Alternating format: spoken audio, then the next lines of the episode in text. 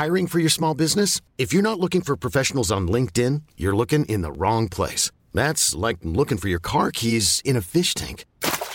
LinkedIn helps you hire professionals you can't find anywhere else, even those who aren't actively searching for a new job but might be open to the perfect role. In a given month, over 70% of LinkedIn users don't even visit other leading job sites. So start looking in the right place. With LinkedIn, you can hire professionals like a professional. Post your free job on linkedin.com slash achieve today.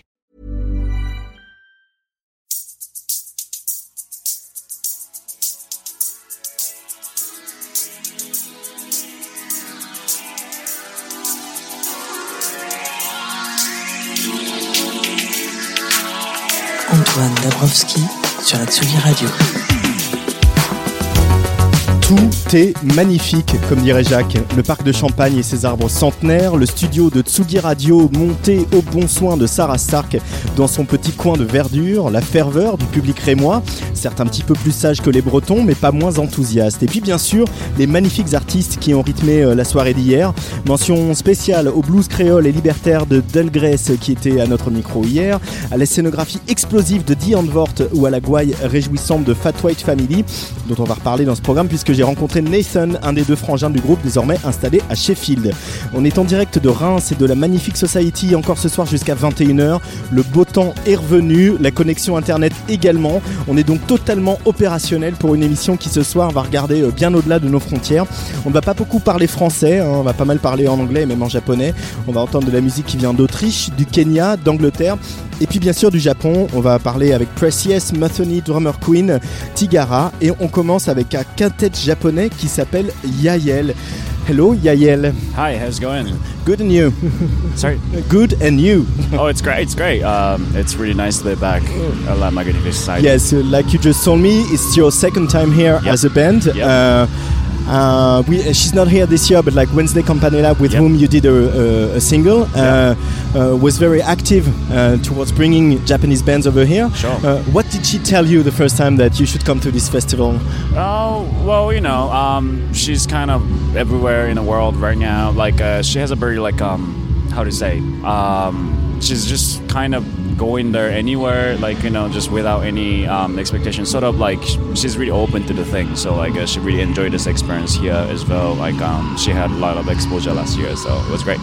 Uh, I've read I've read that uh, you do like Moodoid's music. Uh, yeah. Wednesday Campanella has made a has made an appearance on Moodoid's record, and uh, he sings on her record. Uh, is Moderate, really? uh, yes, really. Oh, cool. Yeah. I didn't know. Oh. Uh, did she? Uh, was she the one to introduce you to Moodoid's music? Or Uh, no, no, no, not at all. I mean, we just came from completely different background. Um, we just, I don't know. I guess the how the approach, the music approach is quite different uh, between our band and her. Actually, Okay. um, yeah, she's more like a like icon. Like we're more like a really how to say the band. You know, like Uh-uh. we're just kind of making the music as more like a detailed art. So like, uh, but uh, yeah, I mean, we, it, it's great that uh, we both like great music, like a good musician. It's cool. so Yahyel, Yeah. first question Yes. about the band.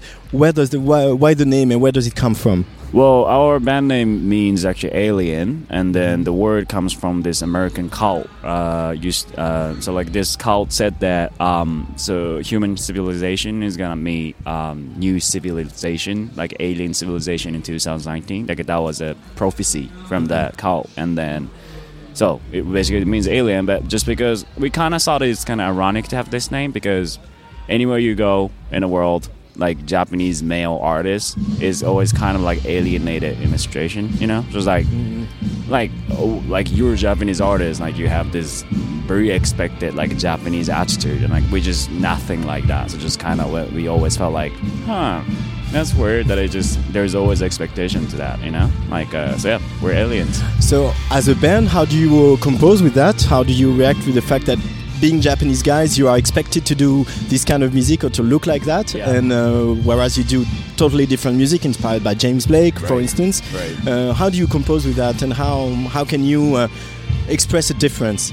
I mean, it's it's a it's a little I it's a little ironic to say this, but I just think just you just write songs very honestly about your personal experience. Like that's the only way to just get through that. Like this is my opinion though, but like I mean, all the Western musicians, for example, like James Blake, um, she, he just very simply writes about his experience and like kind of you know experiment with like his musical interest. Like, why can't we do that? You know, like it's uh, it's just that like we have like more personal experience in Tokyo, so of course it has some kind of like Tokyo vibe to it as well.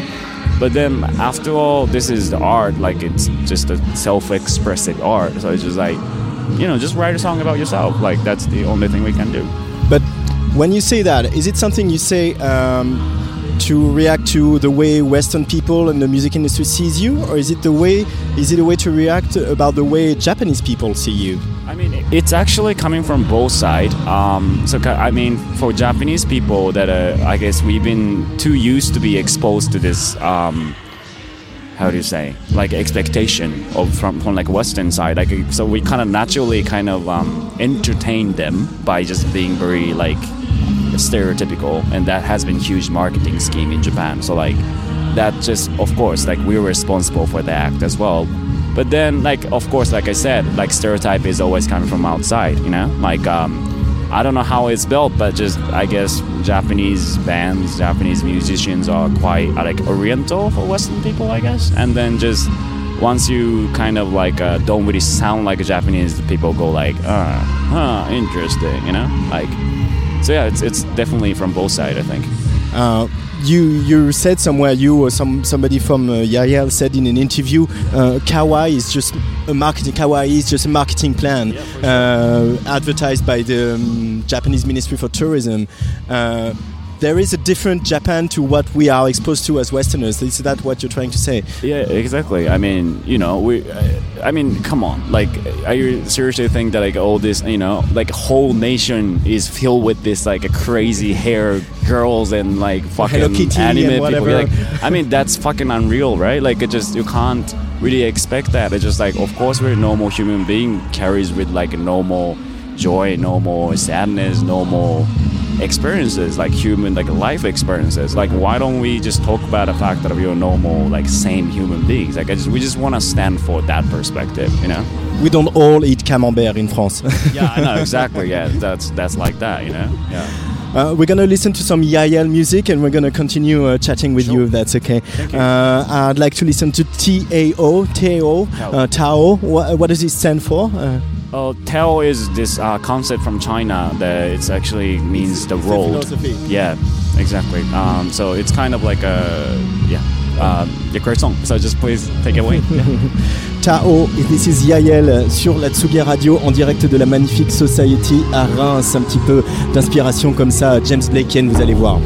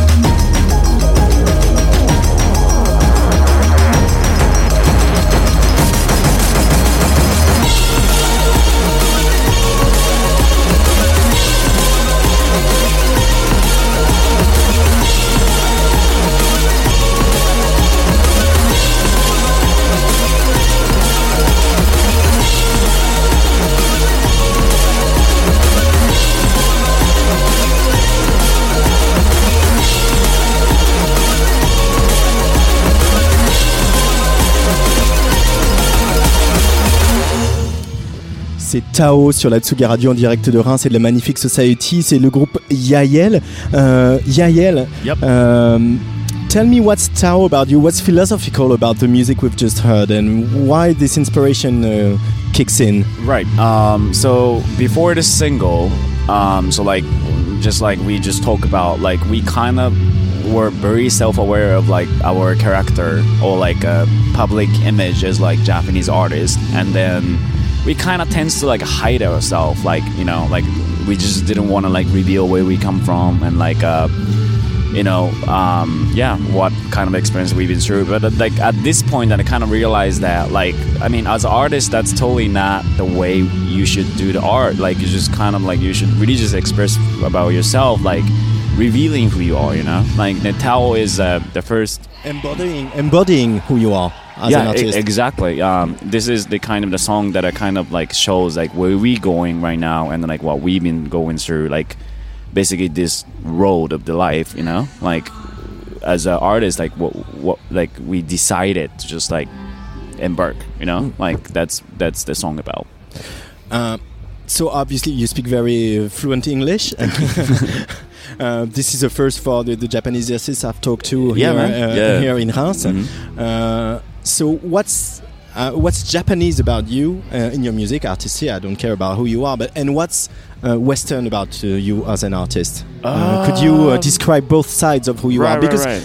it's part of you, the both of it. Yeah, I mean it's it's a very simple. Like uh, what Japanese about myself is just that we I am from Tokyo, Japan, and then I've been influenced by the culture and like the the city a lot. You know, like all the image that I have in my head is just completely about Tokyo. Like just how this crazy chaotic city with like a lot of crazy buildings and just like a lot of cars going on like a lot like i'm, I'm actually from the east side of tokyo where it kind of has like a lot of like highway going crazy you know like uh, so all this kind of like very industrial image of tokyo is actually like my inspiration a lot and then yeah then my the, i think the way i think is quite influenced by japanese culture as well like i'm um and sort of like uh, like when you think about Buddhism, for example, like you kind of really dig into yourself and to find the answer, right? Like I tend to sort of like personalize the like a problem within myself. Like that's just how I think about it. I think that's kind of like a philosophy in the music. And what Western about myself is just I mean, it's also very simple. Like our generation has been exposed to like internet like all over life, basically, right? Like, I mean, I literally have no distinguishment between like Western music and Japanese music. It's just we're equally sort of influenced by like Western music and, and Japanese music. So like my musical inspiration is just this crazy mix of like everything, right? You know? And then yeah, and then I guess just I'm just as a who I am, I'm just, I guess, compared to the, the average normal Japanese people, I'm just, I don't know, fucking express it. Like it just, I'm just, I'm just like this. Like I can, I would just, you would just talk on the radio like this, you know. Like that's the, I would love to talk about my personal feeling, and then I would love to hear uh, someone else's other like personal feeling. That's the, let's say our generation is much more individualistic, like compared to the like prior, like very collective Japanese culture. Yeah, but uh, you would you say that I was, that was my next question. Next question, actually, would you say there's a generation gap because, like the generation of your your grandparents, Right. uh, right after the war, had to rebuild Japan and to rebuild the society completely. Completely. Right. Then your parents, uh, their children had to. In a sort of way, you know, carry on those standards. Yeah. And now, is it time you would say for your generation to to uh, kick those standards and to to turn out Japan Yeah. in a new direction? Absolutely, like um, like that was a great uh, example of like generation gap. Like um, for like I mean, we're the generation who didn't really get the sort of benefit of like that crazy economic growth in Japan. Like that's all based based on like uh, sort of like our grandparent generation, like built Japan, like they just we just did everything, blah blah blah, and then our parent generation just like oh like uh, we are in economic growth, like we can do whatever you want, like pay fucking like a lot of money, like you can do whatever you want, like that's that was the generation, right? And next generation, us, it's everything is broke. Sort of, um, why why are we being so exclusive? Like, why are we just like closing our country so tight just to like not to expose ourselves to the like outside world? Because there's so many things going on outside. Like, why don't we just do that? Like, that's our generation, you know? so like.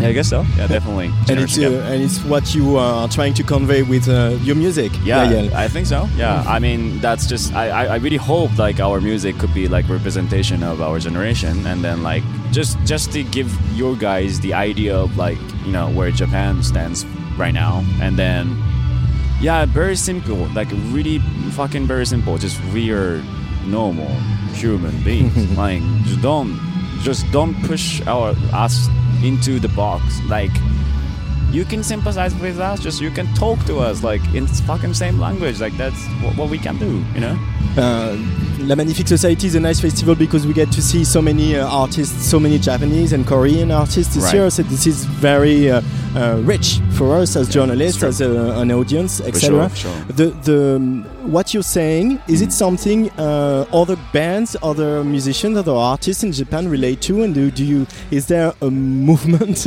Well, I mean, around those ideas? Because yeah, it, I think for it's sure, very sure. important. I mean, I, I think like now in music, like in Japanese music scene, especially like um, there there has been a lot of sort of Western influenced musicians, and then like it's not coming from like it. I think it, you should really notice the fact that it's not really coming from like a marketing perspective. Just just that like it's very simple, uh, direct expression of ourselves, like that like we're not trying to copy you just that like we just express ourselves very naturally and it just becomes like that i think it's more unnatural to just be japanese japanese artist like you should also just think about it a little bit that it's such a marketing scheme like when when someone's doing that you know? Like it just you know, of course like it's entertainment like we just provide the things that you will like but i mean like that's not a way to sell it you know? So it's like that's fine but like of course there's always diversity like it's i think it's more important to just be aware about that diversity you know? Like and mm-hmm. also so today at the festival we have the Korean artist called XXX. Like uh, they're we collaborated together a few years ago, and then even in Korea, I think they kind of feel kind of very similar things. Like their music is, is this great. It's it's hip hop format, but like still, it's just a crazy mix of like every elements of music, man. You know, like that's that makes them super cool. And then they really sympathize with my view and then like uh, i think it's something happening kind of generally in asia outside you know? throughout Asia, yeah. yeah Thank you so much, uh, Yahyel. It's Thank you. really uh, for the wonderful insight about Thank you so much. Appreciate uh, young artists' uh, views about music. And uh, we're gonna listen to uh, the track you made with Wednesday Campanella, who's a bit of the like the the godmother of uh, La Magnifique Society. Right. And this track is called "Survive Tokyo." Yep. Yeah, it goes without you know any comment, any further yeah, comment. just listen to all this conversation and listen to the song man you know. Survive Tokyo. This is Yahyel on Tsugi Radio. thanks for coming thanks Merci for having beaucoup. me thank you merci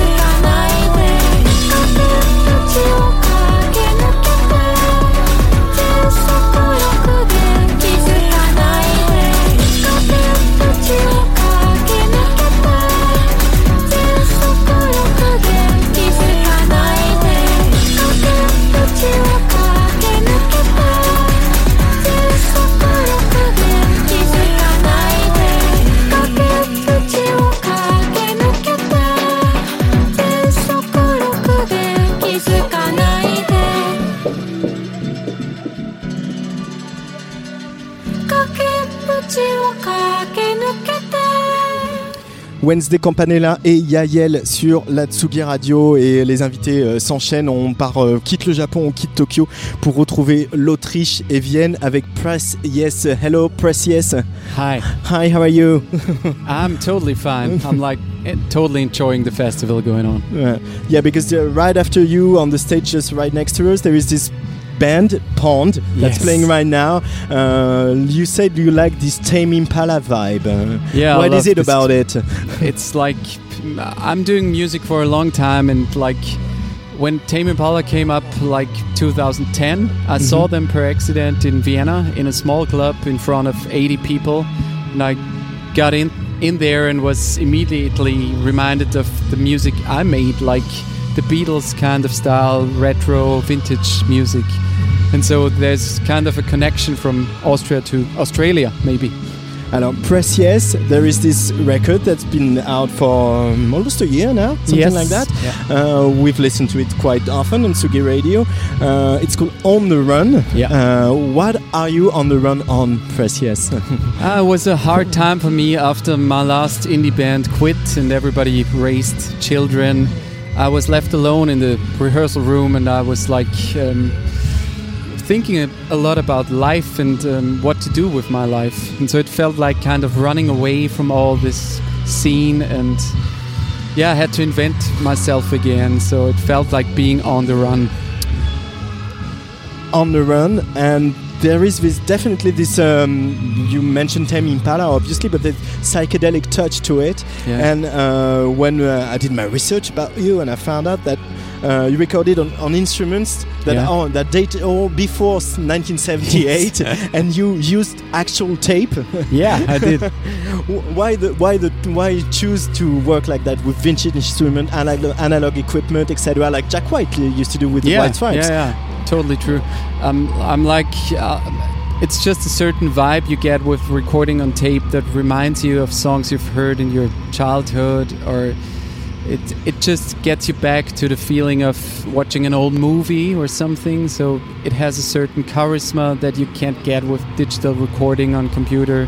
So I recorded uh, different on different tape machines. Actually, very like yeah, reluctant. I think the word is like it time consuming. So I have tape machines for the drums. I have tape machine for the bass, for the keyboards, and then I dump it into the computer, and I have to figure out how to make it work as a song. So it's a very long process, but it's a lot of fun. Uh, the fact that, that we often say that about analog synths, for instance, uh, that they are sort of animated or human-like or whatever, uh, Mm. they have a personality. They don't always do what you want them to do. Yeah. Does that play a role in? Uh, in uh, is it like something you know uh, that helps you? The process Yeah, helps you yeah. create and be more creative. Totally. It's like um, um, I come from playing guitar and I was like really bored with playing guitar. And so I bought a shitload of vintage synths, cheap synths, and started messing around with them. And I felt like every day discovering something new. And it instantly comes with a feeling. You, because every every sound on those synthesizers has been heard before in some way. You Mhm. know, I've I've listened to Jean-Michel Jarre, for example, uh, and Wendy Carlos from the States, who did like synthesizer Bach, Beethoven style recordings, classical music and synthesizers in the 60s. We- we used in uh, in uh, films with uh, by Kubrick. Yeah, yeah, yeah, yeah. Stanley yeah. Kubrick. Yeah, you did your research. No, I don't know. I do know Wendy Carlos. Yeah. But and the fact with tape that it's harder to re, to erase, Yeah. to delete, uh, is it something uh, also that helps you uh, while in No, the um, process of making, or is it uh, something you I have to admit, I, I erase a, a lot. So it's even on like tape? yes, uh, it's like I do it till I really think it sounds good to my ears, and so um, it's not downsizing the the time-consuming element of the music. No. And you, you mentioned the Beatles, but uh, obviously they were um, among the first ones to Yeah. try and play with tapes and play Yeah. them backwards and play have several tape recorders uh, playing at the same time Yeah. to invent the sort of um, uh, Mhm. bizarre Yeah. reverbs that they had. Uh, did you play with that as well, with that aspect of the, the, the like the Uh, sound texturing? Yeah, I do the pitch pitch wheel. I use that a lot, pitching down the drums, pitching down the, the vocals, And um, yeah, I think it's amazing how the Beatles did it back then be- because I'm teaching guitar, and last week I played them a song called I'm Only Sleeping by John Lennon, and there's this guitar solo which is uh, backwards. And they were like listening to the song and they were like, What is that? It's beautiful. and I was like, That's a guitar, but it's recorded. It's not, it's normally recorded, but then they cut the tape and put it backwards. They were like, That sounds so amazing. So it's funny how those uh, eight year old kids feel that this is a new sound after 50 years or 60 years. We're gonna listen to some music by Precious, like Summertime, which Cool, is yeah. uh, appropriate for uh, Yeah. today. Yeah. and we're gonna carry on uh, chatting together. Precious sur la Tsugi Radio. On écoute tout de suite Summertime euh, qu'on a entendu tout à l'heure euh, ici même, euh, juste à côté sur la Central Park à la Magnifique Society.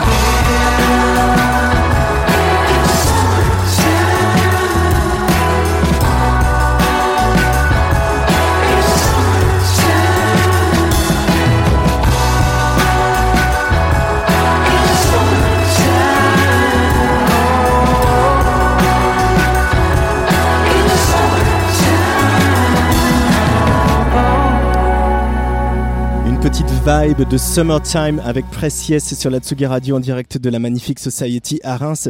Precious, uh, how is it to come from Austria and to look at uh, 70s California like that in your music? Uh, uh, So- is it because of the weather, of the people, of the mountains, of the difficulty to exist on the on the Austrian scene? yeah, I, I love being uh, abroad. So Malena, the bass player, and me, we try to travel as much as we can because summer time is mm. just the spirit that we try to capture in the music. And yeah, I, I think there are so many negative sides in life that I have seen and lived through that I don't want this to be a part of my music outcome. And so we travel to countries like Spain and France and India a lot. And Vietnam and Thailand as well. yeah, yeah, yeah. We did a video, and oh, we actually did that in India, yeah, in Goa. Mm. So we tried to do it self-made and just go there. We bought a cheap camera and did the videos by ourselves, because I'm not really interested in like designing everything and not doing it by yourself. Just make it look good, and a lot of bands do that, I think, and it, it's much more fun if you do it lo-fi by yourself, and it turns out to be more special, I think. Uh, la- we don't know many uh, musicians from Austria, uh, obviously, and and like when as a French journalist interested in electronic music, I always quote Kruder and Dorfmeister. Yeah.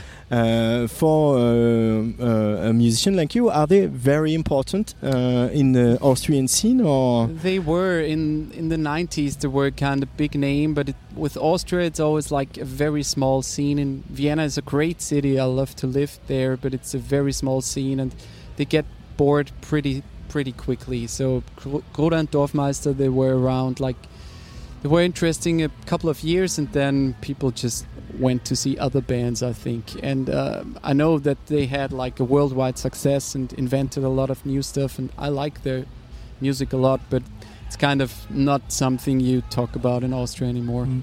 wouldn't you need to be living someplace else to uh, get your music further further out Um, than Vienna? yeah, I mean, I'm like more about sitting in the studio at this time, so I really love this process. I, I built a studio with vintage gear, and and like I opened the doors two months ago, and a lot of international musicians actually come now and No, nice. just play around with my synths, and I'm I'm really liking that. So it's, uh, for example, the musician Sohn. He's like uh, Uh-huh. very popular in the states, and he's awesome. And he he yeah, I think he's coming back for a month, and we just mess around on the tape machines, and it's nice to see that he he who has a lot of success. And uh, that he likes the tape machine and says, "This is the one thing that I could never imagine that it's so cool that it sounds better." I don't know. But uh, like vinyl sounds better than CD. Yeah, it- it does, everybody, yeah. everybody Yeah. agrees now. Yeah, yeah, yeah. We've been saying that for years, and now everybody agrees. uh, is there also some some child in you uh, playing with your instruments like they were toys?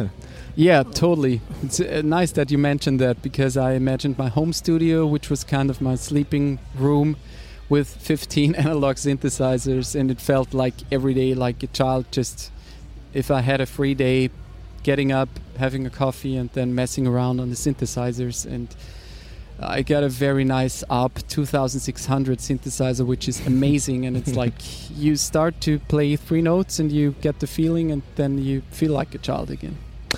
Uh, on your uh, record, on the run, uh, even though even though the themes can be you know melancholy or whatever, uh, it's always upbeat. It's always Yeah. smile. There's always Yeah. energy. Uh, could you someday make a romantic or even very sad song or ballad or? I, I have to say I have those on on my computer and uh, like my main goal was to not not have two melancholic songs so I left one I think on the record which is called Fountains and all the other melancholic songs uh, I did not use for the record because uh, I wanted to make this road trip uh, 70s record and I had to stick to my plan. uh, is it music that's made for um, driving along uh, by the shore Yeah. and with uh, the stereo loud and the sun Yes. uh, burning your face? Totally, that- totally. Marlene, and, yeah, totally. It's like Marlene and me. We have this old vintage Volkswagen bus from the seventies. and Oh, you go all the way. yes, and we restored it uh, for like ten years. I think a lot of work and blood went into the Blood. Yes, also blood. I al- almost cut off my hand once. Yeah. Uh, and last year we made a road trip to Spain and France, and it was amazing. And we listened to the own music, and I never do this usually. You know, once a record is finished, you're finished, and like you don't listen to it. But I listened to it a couple of times, and I liked it. So hippie has still meaning for you. Uh, the word hippie, the movement hippie. Yeah. I think it's still possible to be some kind of hippie. Of course, it's not like it was back then, but who knows how it was back then? I'm too young to, to know how it was in the 70s. So um, I, th- I think lying lying on the beach with a guitar in the hand is still a very intriguing picture. Thank you so much, Precious, uh, for you. coming to talk with us. And just uh, next album coming out soon. You are already Yeah, working on some so. new material. yeah, I'm, I'm I'm kind of always working on something, but I'm very hard to please, so it always takes a lot of time. But I and a lot of tape.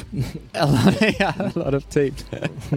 so I think next year might be possible for the next record. I got a couple of good songs, but yeah, let's see. Looking forward to it. Merci beaucoup. Yeah, merci beaucoup. Sur la Tsuga Radio, on va écouter ce titre On the Run que je vous ai déjà diffusé parce que c'est un, un titre qui file la banane, le sourire et le sourire on l'a ici à la Magnifique Society. Merci beaucoup Précieux, Dankeschön. Merci.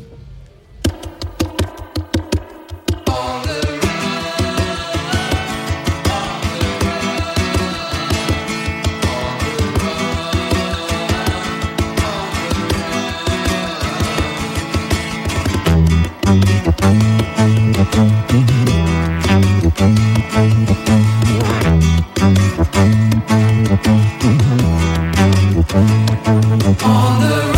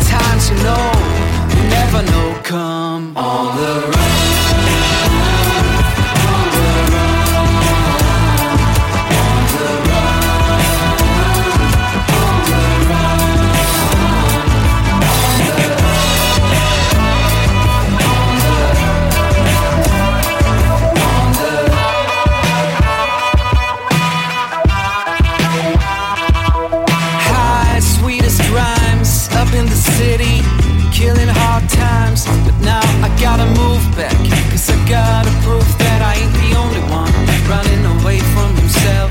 But when I ran away the first time, I didn't know why. But Now I ain't blind, I was running from myself, man. Killing time, man. Give it up, quit the lie. On the run.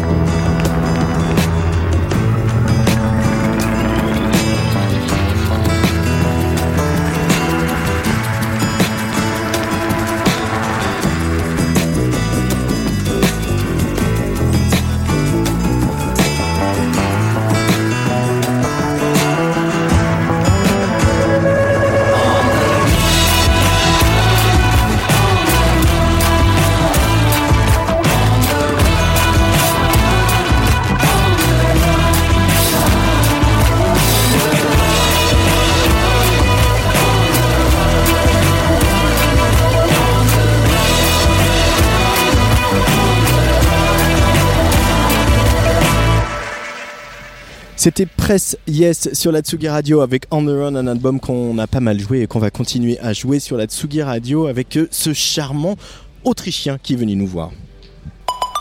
Tsugi Radio, Antoine Dabrowski, la musique venue d'ailleurs. The revolution will not be televised, the revolution will be Africanized. Les femmes africaines donnent de la voix et voilà quelqu'un avec qui il va falloir compter désormais. Elle s'appelle Mutoni Drummer Queen. Elle travaille depuis euh, 2015 déjà avec deux beatmakers helvètes, GR et Hook, avec lesquels elle produit une musique trap hybride infusée de soul et de R&B. Au mois de mars, ils ont publié She sur le label Yotanka, 12 plages comme autant de portraits de femmes africaines d'aujourd'hui. Rencontre avec une artiste qui, non contente d'être une sacrée chanteuse, est aussi à la tête de deux festivals chez elle, à Nairobi, au Kenya. Mutoni Drummer Queen au micro de la Tsugi Radio. I'm really glad to be talking to you, Mathony Drummer Queen, uh, because uh, we've played a lot She on uh, Tsugi Radio, uh, tracks from your album, especially Susie Noma, which I think is a big banger. Thank you. Uh, would you? I, I'd like uh, for you to describe uh, the way it was produced. So I, I- I've read that you had like a 21 day visa Yeah. uh, to go to Switzerland with your producers, and you started from scratch, and it and you call that. What, what's it Bootcamp. again? Boot camps. Yeah. so this is that we've been working with this boot camp theory for some years now because I live in Kenya and they live in Switzerland and I run some festivals at home and we just don't have the luxury of say other bands who can just like hang out in studio basically every day. So what we do is we find a bulk of time and then I come and, and record. The bulk of time um, it also always depends on how many days the Swiss government gives me a visa for, or the Swiss embassy gives me a visa for. So the first boot camp was 21 days, but then progressed. That was in 2013, the first time we worked together. But after this, um, some boot camps have been longer, three weeks, four weeks. Uh, this year they came to Nairobi to do a month-long residency. So, but this is the formula that kind of works. Specifically to Suzie Noma, we were working. I think it was maybe the second or third boot camp for the project She and we were um, just writing the music. We didn't we didn't really have say a theme or um, an intention. We were just writing music and seeing where we go. And then um, I was writing these lyrics. I really liked it, and then separately I would start to write these character notes, almost like descriptions of this woman. This woman in Suzie Noma, she just became very vivid to me in my mind. It's somebody it's like half true, somebody I know and have had the experience with, and then there was a layer of like fantasy and this visual came to my head. If I can just precise it, it's, it's uh, the story of a woman who is struggling, struggling for uh, financial independence. Correct, absolutely, yeah. Um, and thinking about you know the idea of opening a salon, and then actually doing it with her friend. So in fact, Suzie Noma is the perspective of the song is a few days before the salon is open, and that's why you know myself and Suzy we are hanging on the corner. Looking like the owners because it's like okay, it's about to really you know jump off, and all the promise and you know all the feeling like we're about to take take take the world over you know? That feeling of like freedom and purpose and and doing something really dope with your friend you know? Um, that's the perspective of the song and i'm i'm really happy that the song came to us because i think it's a really important song for for women world over. But to get back to the production, um, I don't know, process, um, is there also something that you have to go through some of, some sort of physical exhaustion to come out with the music to, to, to you know to uh, go beyond yourself, beyond your physical limits? You're not having too enough sleep. Uh, If, actually, no, I wish I had a dramatic uh, production story. I feel I have a fairly regular one. Um, for us, as long as we're kind of having good vibes and we're in this, we're, we're together. Um, maybe the first day we'll be fooling around and. Uh, I think it's really always about where our energy is. When our energy is matched, it's quite easy for us to get into the zone. I think it also helps because we don't see each other enough. Like we're not always making music, so when you see each other, it's like all this pent up creative frustration that just needs to like get out. um, and yeah, so we back and forth. Maybe they'll, the the the beat makers will do something, and then I'll respond to that melodically, or they'll or I'll have a melody, and then I respond to that, and we just kind of build it back and forth. Um, Susie was really one of the easier songs to do. It really just felt like it was flowing. The chorus took a while to nail, um, but the substance of the song it came out in a almost in a river of uh, words. So this album is titled She. Obviously, uh, many songs uh, talk about women, about uh, women's rights, about women's lives, about women's desires. Um, but you said somewhere that uh, you didn't mean to it uh, at, in the first place to be a, a feminist album of sorts. Yeah. Um, and I think that's really important that it's understood. We, we, we don't we didn't go into the studio being like, okay, now we need to write some songs about women. What are the topics we want to investigate? Let's write. That's a formula. That wasn't our formula. We just went in to make dope music. And then after like maybe seven or eight songs, we started to realize all the protagonists in each song were women. And um, at first, honestly, I was I felt odd to say to Greg and Hook what was uh, what was happening. That I was writing all these character notes and that I, I was having all this like sort of vivid conversations in my head with like imaginary characters.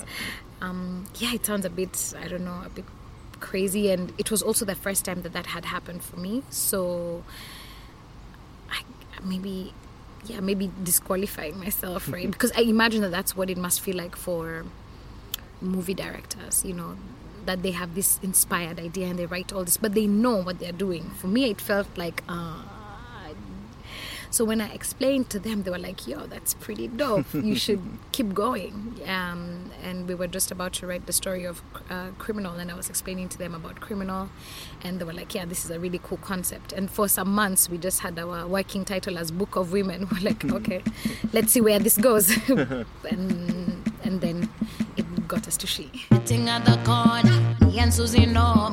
We ain't got no worries. We are looking like the owners, sipping on us how they want. Mambo aki my time. Planning how we want, the riding on the drums and the clap and the bass goes. Shake it down, shake it down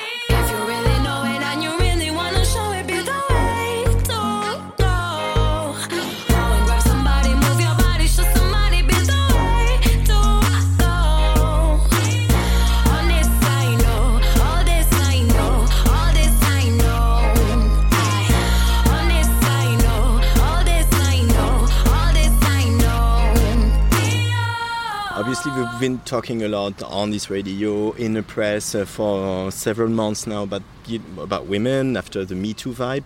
Uh, what about the African woman? Uh, uh, does do African women relate to the Me Too campaign? And uh, is there um, how how are things doing with African women, Yeah. especially in Kenya, where you're from? I'd say that yeah, there was strong resonance with uh, Me Too across the world for for many women. Um, it was and continues to be a little um, harder, I think, at home for us to have this conversation so openly because there's also all the other cultural sort of context around um, sexuality and uh, and. Uh, and and sort of what women can and can do and and and also the social protections around that. Um, you know if you come out and say you know somebody your boss or someone in authority who's a man has you know sexually violated you has made you feel uncomfortable the fact that there's in very let's say many organizations there isn't a clear explicit um, can I say code against you know about like what is you know um, sexual conduct or you know misconduct. So I think that a lot more women would speak out more openly and more clearly and more loudly if there was enough sort of social protections around themselves, around the society. We see this all the time in Kenya. Um, there's blatant uh, disregard for women leadership, for example, in politics. You have like the governor of Nairobi is going to be like dressing down and insulting the women's representative of Nairobi, and you know, there isn't like an ethics uh, council or committee that's going to hold him accountable for for that. So it seems to the society like it's not cool, but maybe it's allowable, you know. Um, so yeah, I think that the thing that's missing for us is the, the structures to make it possible for a lot more women to come out and tell their stories and share their experiences and um, and I think that's something that we're learning, right? The terminology, the language, the the way to activate around these issues on, say, social platforms like Twitter, because I think that that's one of the things that made the Me Too, you know, campaign really m- really big that you know there was real advocacy and real using of the platforms and a, and a, and a real storytelling and really strong women being able to share their stories and having a lot of women tapping into that. So yeah there was resonance but not nearly as much um, as could really happen Reading about you, uh, I thought of somebody uh, who comes from Mali. Uh, that's Oumou Sangaré. Uh, she's obviously this world famous diva, very important woman, very important artist, but she's also a businesswoman. Uh, she's she invests very much in, in Mali. She helps artists, she helps younger women, and you yourself you you produce festivals, two festivals in Kenya. Uh, is this not the answer that uh, women women artists uh, like yourself take take control and produce and start to uh, uh, produce events and uh, and say I'm the boss yeah, I think it's it's definitely one of the of the solutions. Really, uh, do finding the way to do um, to develop the systems. I think the thing here is with with women in Africa, across the world, in Africa and in other developing parts, it's really a question of ownership, right? Do you own the means of production? Are you able to make the decisions? Can you leverage what you have and say access credit from a bank or from a financier or from an investor? Um, the place where we come from, Kenya, there's a very organized uh, way that women do this. We women, all women belong to some groups we call chama. Chama is a group, and so we, you know, women already do this thing of kind of like collecting money, pulling money together, and like buying things together. And so I think more and more we're starting to see it moving away from the personal and into sort of, you know, structure. So women getting together and buying land um, or women getting together and putting up a building that they can then rent out and make rental income. And then you can use the building as collateral to get financing from the bank to do something else. So i guess the short form is yeah absolutely more women getting into um, into ownership um, having things that they can call theirs. Um, i think that's a really really critical point in sort of just moving the needle forward. It's not the only thing. You also have to fix fix structurally the things that you know uh, make it impossible or difficult for women to access uh, means of production and credit you also have to fix the attitude of society towards you know like women in ownership and leadership. These are things that have to happen. Um, but in the meantime, women are doing a lot to get themselves there. Um, just to make you feel more comfortable, in France we're not quite there yet, neither. yeah, I did notice that. I've noticed that a lot of the festival pro- um, directors, in fact, are male. Uh, you have a lot of strong female producers, but I've noticed that majority of the female of the festival directors and artistic directors are male. So it's quite interesting. It's quite interesting and it is to change. Thank you so much, Mutoni Drummer Queen. I have to let you go. There's somebody else waiting for you, but it was really nice talking to you. it was really cool. Thank you for the insight on the festivals and really good conversation. You're welcome.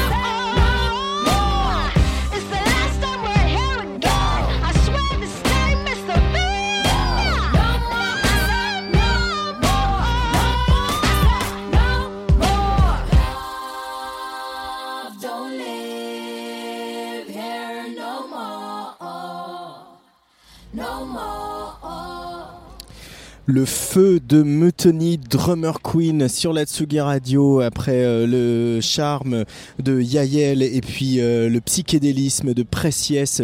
On découvre plein de groupes super ici à la Magnifique Society. Mutiny Drummer Queen euh, sera encore le 18 juillet à Grenoble, le 20 au Vieille Charrue, le 28 aux Escales de Saint-Nazaire et le 2 août à Marseille.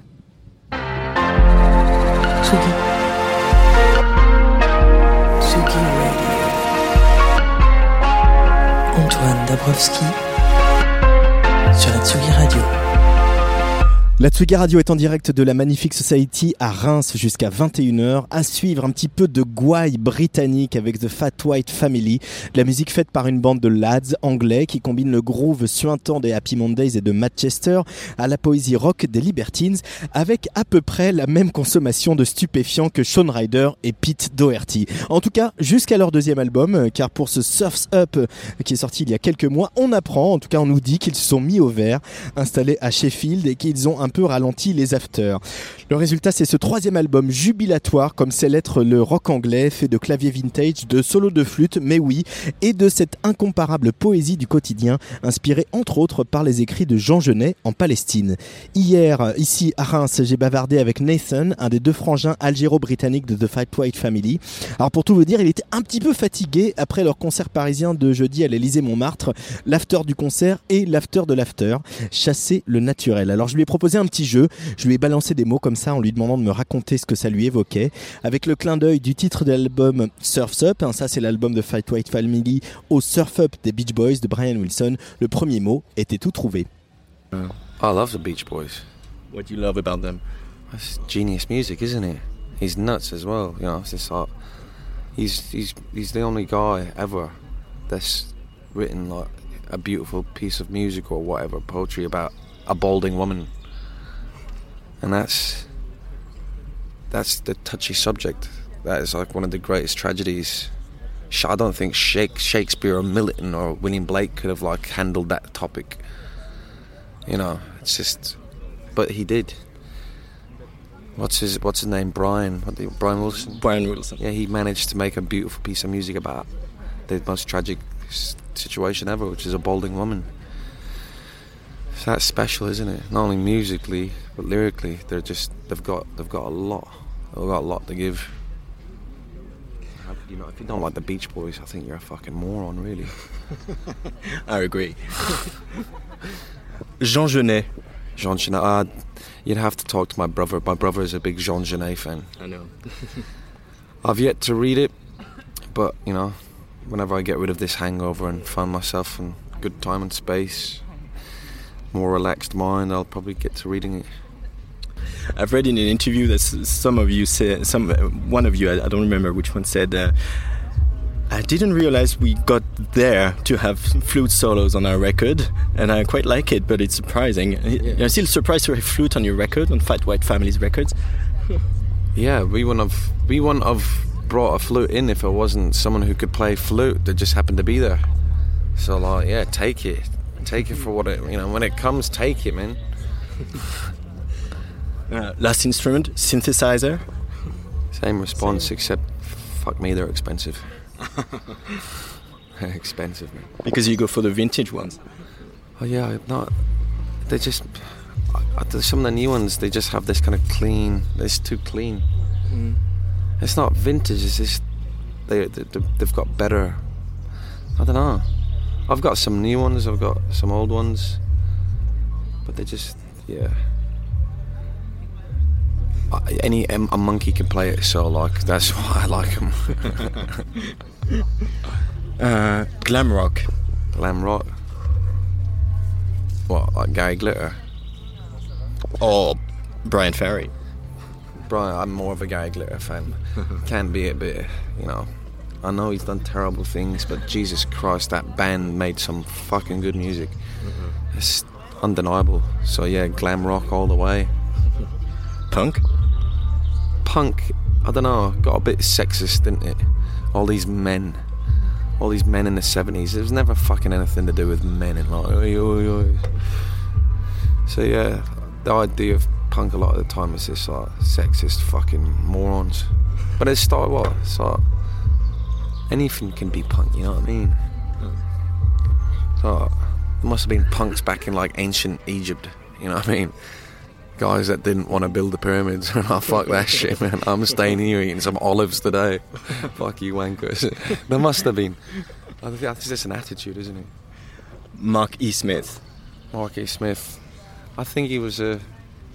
I think he was a sweet man, but I'm not a massive fan of the, the Fall. They've done some really, really good songs, but you know, I don't know. He's he was he, he was a nice he was nice to us. He was a good guy. Um, and sorry, because uh, when I'm ob- obligated to talk about that when I have a, a Brit with me, Brexit. Brexit. Brexit. yeah. You know, hopefully, hopefully it wins. One of the hopefully one of this side wins victorious, and life gets better. I don't know. It's just a part of, it's just a bit of a mess, isn't it? I don't know what's going to happen. Has it affected your your career as yet? No, not really. Not really, but we don't know what's going to happen. It's just, it's just a fucking mess, isn't it? Now we're looking at having Boris Johnson in. It's just like Jesus Christ, give us a fucking break, like, please, man. And uh, your band is already uh, uh, at odds with uh, Boris Johnson. Huh? Your band is already at odds with Boris Johnson, Yeah. Oh, yeah, he's, even before he's on Downing Street. he's just a bit of a bigot, isn't he? Mm. He's a fucking absolute moron. Having him as your leader, oh gee, such a buffoon, man. Uh, so, in in in uh, given that, given the state of things in Britain, uh, do you feel you have a sort of responsibility towards the audience to put out a message, uh, just a message to to express themselves, maybe? Not really. No. If that, if that's a byproduct of what we do, then that's just the way it is. You know, we don't like to try and tell anyone what to do, except leave us alone, and give us some fucking cash. So that's all there is to music to you? Even the sweat on stage, the I don't know. each, each bead of sweat you see is just a sweat, a sweat drop closer to some more money. That's it. Okay, but I need to have a ride on a limo when you're a millionaire. Okay. Oh, I don't want. I'm not like that. I don't want money for that. I want. I want money so I can have lunch every day. A good lunch. A good lunch. Loads of animals. I want lots of animals. Small house, massive garden. You know, maybe. Uh, maybe like a swimming pool. Yeah, with the with the heat today would be nice, wouldn't it? Yeah, someone told us they had a swimming pool and they lied. Yeah, I guess they did. Fucking did. if I had loads of money, I'd get that man hit. Uh, are you already thinking of uh, of the next album, uh, Fat White Family? Well, we've got lots and lots and lots of material. Yeah, that comes with the the house and Sheffield and the time and the space. Yeah. So there's lots of stuff to work on. Uh, but our schedule's looking like it won't be we won't be doing it until next year. But I want to get it done quicker than the last the last time it took three years. I don't want to wait around that long. It takes fucking ages to let people know you're back. You know what I mean? That's not good. Especially, you know, f- for the cash. Okay, so let's talk about music, but let's mainly talk about cash. just cash. yeah, just uh, it's a great feeling whenever you find someone on the floor, isn't it? It's a fantastic feeling. That's my favourite feeling. But this talk, all this talk about cash, does it mean that um, you want to get there, get your cash, be rich, have your house and your massive garden and your animals, and then stop doing music uh, for a living? Music all the time. It's all what it's you know. Some people, some people, like work to live, but like if you're living to work and your work is something you really love, I mean like, it's a, like, it's like a blessing to be able to do music. Really, well, there's no denying it. I, fuck, you know, I'm very aware of the fact that, you know, there was never any gonna be real any any real kind of cash there. I just fucking love it. But like now, I'm like, oh, I wouldn't mind a bit of cash. So like, I'm not gonna stop doing it. Like, you know, but I wouldn't mind a bit of cash, Well, I hope your dreams come true. just a little bit. Thank you so much. Thank you.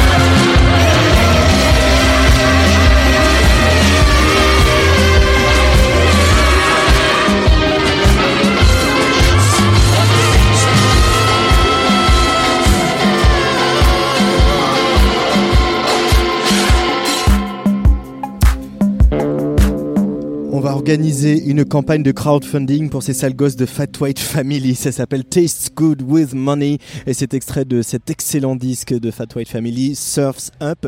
Euh, si vous voulez aller les voir, sachez qu'ils seront à Dour, au Dour Festival. Ça, c'est le 10 juillet. Et puis, on les retrouvera euh, le dernier week-end de juillet aux Nuits Secrètes à Aulnoy Emery, puisque euh, pour la première fois, la Tsugi Radio va aller poser ses micros en Nuits Secrètes. Peut-être que je vais les ressolliciter en interview pour poursuivre un petit peu cette euh, petite conversation avec Fat White Family. Euh, un retour aussi euh, dans cette programmation de la Magnifique Society ici à Reims, c'est bien sûr celui de Sébastien. Alors Sébastien sur la Tsugi Radio, vous l'avez entendu la semaine dernière au micro de Nico Pratt à Aroc à Saint-Brieuc. Il va jouer euh, ici tout à l'heure euh, sur la grande scène de la Magnifique Society. Il y a des singles qui sont sortis, toujours chez Headbanger, hein, assez longtemps après cet album Embody. Et puis il y aura un nouvel album à la rentrée pour Sébastien. On va, on va écouter ce single de Sébastien tout de suite sur la Tsugi Radio avant de recevoir euh, le directeur du festival Cédric Cheminot. Mais tout de suite Sébastien Run For Me.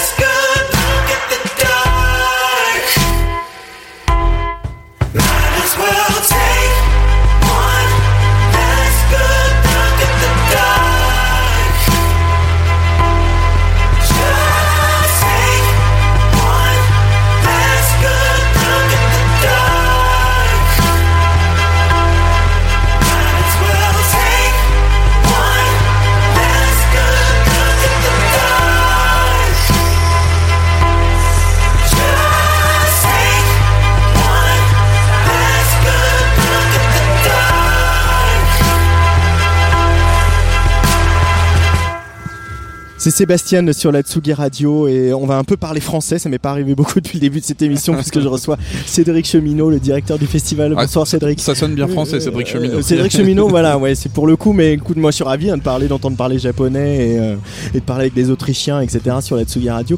Alors Cédric Cheminot, tu es directeur de la Magnifique Society, tu es notre hôte, merci de nous accueillir encore une fois. Alors est-ce que ce soir, à, à- à quelques heures de la, de la clôture de cette troisième édition, je parle à un directeur heureux? Ah oui, toujours. euh, ça y est, la, la, la- l'anniversaire, enfin la, la fête un peu qu'on organisait euh, est bien lancée. Les gens ont répondu présent, tous les copains sont là, donc euh, tout le monde est heureux et, et les, les cieux nous sont cléments. Donc euh, euh, Oui, parce qu'on a eu un peu de pluie hier, mais je crois que par rapport à d'autres endroits en France, on s'en est bien sorti. Ouais, hein. Il y a eu ouais, des orages de grêle et tout ça. c'est hein. ça, les cabages en Gesse euh, qu'on jouait tout à l'heure, ils arrivaient de Marseille. euh, je crois que les deux premières heures du festival, euh, le festival n'a pas ouvert. Euh, Voilà, Mars Attack a ouvert avec deux heures de retard, ils ont dû redéplacer des groupes, etc. Mais finalement, ça s'est bien passé. Bref, revenons à la magnifique Society. Euh, euh, bon, bah pas les chiffres, c'est pas très important, mais on voit que le public est au rendez-vous et que le public aussi s'est à la fois approprié le festival, a compris ce que vous vouliez faire et aussi le site. Euh, c'est ce qu'on observe hein, dans les déambulations des gens, Cédric Cheminot. Oui, c'est ça. on, on essaye de. On a pensé en fait ce festival en l'intégrant dans le site du, parc de Champagne. C'est-à-dire qu'on a essayé non pas de contraindre le parc, mais de nous contraindre aux, éléments de décor naturels euh, que sont euh, les arbres, les bosquets, euh, les différentes esplanades. Et je pense que c'est ce qui crée l'ambiance. Et là, au bout de la troisième édition, on commence à toucher du doigt un peu la- la- l'implantation parfaite. Ah ouais, alors faut, faut quand même le souligner, la, la- la scène, la scène centrale, la grande scène, hein, où on a vu euh, hier soir Diane Vort euh, ou Franz Ferdinand, ou euh, je pense à Christine and the Queens aussi jeudi soir. Euh, eh, Il y a cette espèce d'esplanade naturelle, c'est la scène, qu'on, c'est la scène de, de- de la plage des Européennes qu'on connaît bien, Ouais. qui est ici. Et il y a cette espèce de dévers, et il y a vraiment une sensation quand on est en haut de, de, de foule, de voir les bras en l'air, la scène au bout, il y a quelque chose d'assez, d'assez magique hein, visuellement. hein. Ouais, ouais, les- on a des très très belles images. euh, J'ai vu euh, sur euh, l'Instagram de Romeo Elvis, il y a eu des photos à partir de la scène. Elles sont magnifiques là pour le coup. Le, le mot n'est pas volé. Euh, y a, oui, c'est cette esplanade naturelle avec les pins tout autour et cette euh, scène un peu gigantesque au milieu qui est, qui est vraiment chouette. Alors donc, la Magnifique Society, il y a Magnifique, on l'évoque avec le parc, etc. Il y a aussi l'aspect Society, dont vous avez beaucoup parlé avec Christian Alex cet après-midi à la conférence de presse bilan. Qu'est-ce que vous voulez euh, accomplir avec cette notion de Society ici à Reims, Cédric Euh, c'est une forme d'utopie. C'est euh, cette utopie de, croire que, alors que le monde extérieur des festivals euh, nous enclin un peu à, nous, à nous renfermer, euh, euh, à, s'enfermer dans des, chapelles musicales, dans des communautés, dans des cases, ben nous, avec cette magnifique society, on pense qu'on peut faire autrement, on peut voir les choses différemment, on peut se rencontrer autour de la musique dans un joli parc et, pour autant réussir à vivre ensemble. Alors concrètement et artistiquement, qu'est-ce que ça veut dire ça? Ça veut dire bien sûr toute cette programmation asiatique, euh, le Japon, la Corée, etc. Et que cet aspect-là va encore se développer à la Magnifique Society, euh, d'aller euh, travailler avec des gens, de trouver des nouveaux copains, comme tu disais tout à l'heure. Ouais, c'est ça, on fonctionne beaucoup à la relation humaine et des copains, dès qu'on peut en trouver, on, est content. C'est vraiment ça, je pense, qui crée l'alchimie. Au bout de cette troisième édition, on, récolte les fruits de ce qu'on a semé voilà, il y a trois ans. Et c'est vrai que quand on s'est lancé euh, sur un nouveau festival, à Reims, dans un parc qui n'avait jamais connu de festival, et quand on dit on va travailler avec le Japon, mais c'est à l'autre bout du monde, les gars, vous allez faire quoi? Bah, On va amener des artistes et puis on va en faire venir, et puis on va créer des choses. C'était un petit peu fou, et euh, on, voit que là maintenant, euh, les connexions se font. Tigara, qui, qui joue ce soir, a fait, voilà, fait un remix de d'Orelsan, euh, on a Vladimir Cauchemar euh, qui, qui crée des, euh, des titres avec des rappeurs japonais, Moodoid avec Wednesday Campanella. En fait, voilà, on, on voit que cette société un peu, un peu magique, un peu magnifique est en train de se créer et, et on veut pousser le curseur encore un peu plus loin. Euh, voilà, on a invité, euh, euh, maintenant on, on regarde aussi vers, vers l'Afrique avec ce festival, là, le Niégué Niégué, avec des, des premières des un premiers qui, a- qui a lieu en, au- en Ouganda. En Ouganda, ouais, dans un, un- un très bel écrin aussi de verdure, complètement, enfin assez proche et, très différent au final de, de ce qu'on a ici. Et euh, voilà, on a envie de, on s'est, on, on a discuté, on s'est rencontrés, on a envie de travailler ensemble. Donc euh, oui, on va élargir encore cette société. Alors, il y a peut-être aussi euh, une dimension, euh, suggestion de, de présentation, une dimension à élargir. C'est peut-être aussi le travail avec le scène locale. Vous en parliez encore une fois cet après-midi avec Christian. Euh, euh, là, il y avait Lazy qui, que j'ai reçu à- à- au micro hier. C'est aussi ce que vous faites à la cartonnerie, Ouais. la scène de musique actuelle de Reims que tu diriges également, tout au long de l'année, accompagner la scène locale, leur faire rencontrer des artistes. La Magnifique Society va aussi développer son ancrage local et exposer un- encore plus les artistes rémois à l'avenir. Oui, on va essayer. En fait, ça, ça c'est le travail qui est intéressant d'avoir une salle et un festival. C'est-à-dire que dans la salle, on va pouvoir travailler euh, toute l'année avec euh, de l'accompagnement artistique, faire émerger euh, des artistes, pousser leurs leur projets de manière en- encore plus forte et euh, pouvoir les exposer dans un festival comme la Magnifique Society, les faire euh, rencontrer euh, d'autres artistes. Euh, on a tout à l'heure, il y avait Pierre Masta, qui est un, un- un rappeur euh, du cru également, euh, qui a joué, qui a rencontré euh, Dalcé, qui est un producteur de festival à, à Séoul, qui a beaucoup aimé son projet. La rencontre est faite, il se passera ce qui se passera, mais en tout cas, la connexion est faite. Donc, euh, on a envie justement de, de, de- de- Christian parle souvent de plateforme et en fait c'est un petit peu ça notre, euh, notre, terrain de, de- de jeu, c'est de créer des plateformes d'échange euh, et la richesse c'est la créativité qui en sort quoi. Et aussi le- l'échange avec les artistes. On, on parlait de Tigara. euh, euh, apparemment, elle a, elle, a, elle a des idées un peu folles pour, pour l'édition prochaine Alors- en 2020 ici à Reims. Ouais, c'est rigolo parce que Tigara, on, on la rencontre généralement chez elle, à domicile à Tokyo. Voilà, c'est une rappeuse, musicienne, DJ, aussi présentatrice télé japonaise. hein, un multicasquette, un je crois. personnage, un personnage assez impressionnant, très très riche. Et euh, on, on se voyait toujours à Tokyo. Et là, là, pour cette année, on, on souhaitait vraiment l'inviter sur le festival euh, à, se, à se produire. Elle a découvert le site et là, elle est arrivée avec une tonne d'idées euh, pour, pour les, les années à venir. Et ben voilà, quand on dit qu'on invite les copains et que c'est de là que naît la richesse, là pour le coup, c'est vrai. Alors le, le- la, la tarte à la crème dans le journalisme musical, quand on parle de troisième album d'un artiste, c'est l'album de la maturité. Est-ce que là, tout ce que vous avez imaginé quand vous avez lancé ce festival, euh, quasi terme de la troisième édition, il y a une forme de, de maturité, les fondations sont bien posées, Cédric Cheminot Euh, je sais pas si c'est la maturité. en- je crois qu'en plus, euh, Christian et moi, on est plutôt des sales gosses. On n'a pas vraiment envie de mûrir. On se connaît pas beaucoup, Christian, je confirme. Euh, non, ça, je crois que c'est là où on se retrouve un peu. Euh, L'année dernière, j'avais parlé de festival adolescent, euh, festival adulte, parce que on- ça- il doit être carré professionnel, euh, dans des très bonnes conditions, et en même temps euh, de garder ce- ce- cet esprit d'adolescent, un peu sale gosse, euh, un peu impertinent, de, de pas forcément aller là où on a envie euh, qu'on aille. Euh, je dirais que la troisième édition, c'est plus l'édition de la sérénité. Je le vois même dans l'équipe. On, commence à bien connaître ce parc, on commence à bien le maîtriser et à avoir euh, un peu à la japonaise un travail assez précis. Et ça, c'est plutôt agréable parce qu'on va pouvoir s'amuser euh, avec de la précision. On va pouvoir faire en- aller plus loin encore dans la créativité, je pense. Il y a moins de fébrilité aussi, peut-être. peu, Ouais, euh, c'est ça, c'est ça. La troisième édition, on, on sait où on met les pieds. Et du coup, vos, vos interlocuteurs, vos partenaires, euh, notamment les politiques, notamment euh, Monsieur le maire, Arnaud Robinet, Monsieur le maire de Reims, quand voilà, que tu disais tout à l'heure, la première édition, mais vous êtes fous, vous allez faire un, un festival au parc de Champagne avec euh, des artistes japonais. Aujourd'hui, il est convaincu et il assume ce festival dans la politique Ah de oui, sa il est ultra convaincu. Il a annoncé euh, tout à l'heure euh, au, au pot un peu officiel qu'il soutenait ce festival plus que jamais et que vivement la quatrième édition. Donc c'est généralement quand un, un politique parle comme ça, c'est plutôt bon signe pour nous. Non, c'est de toute façon ce travail-là n'aurait jamais pu se faire, ce projet n'aurait jamais pu se faire s'il n'y avait pas eu non plus euh, le maire de Reims qui, euh, qui qu'on a emmené dans l'histoire. Vraiment, parce que on est sur un site euh, inscrit à l'UNESCO, c'est- pas évident. Il, faut avoir aussi un petit peu le courage de faire venir des musiques euh, dites actuelles qui n'ont pas forcément bonne presse euh, dans certains milieux, euh, dans un site comme celui-là. Et on voit que ça fonctionne. Le site, euh, on le rend, il est dans un état euh, quasiment euh, pareil que, quand on l'a pris.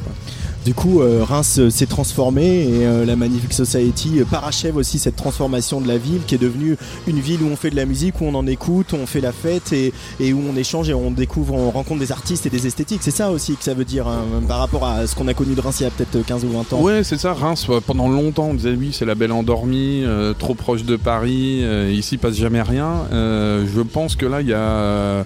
Alors, ça a commencé avec Electricity et puis toute cette scène électro, Yuxek, Brodinski, The Shoes, Bewitch et, et consorts, euh, qui, ont, qui ont braqué un peu les projecteurs sur la ville et qui se sont. À un moment donné, on, s'est dit c'est possible aussi de, de faire des choses dans une ville de province proche de Paris et, d'y mettre un petit peu de- de- d'énergie et de dynamique.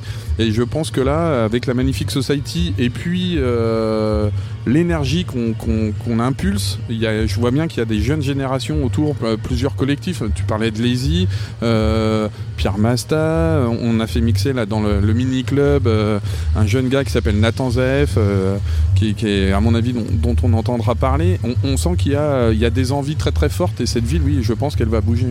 Alors on a tous eu nos coups de cœur, nos découvertes, etc.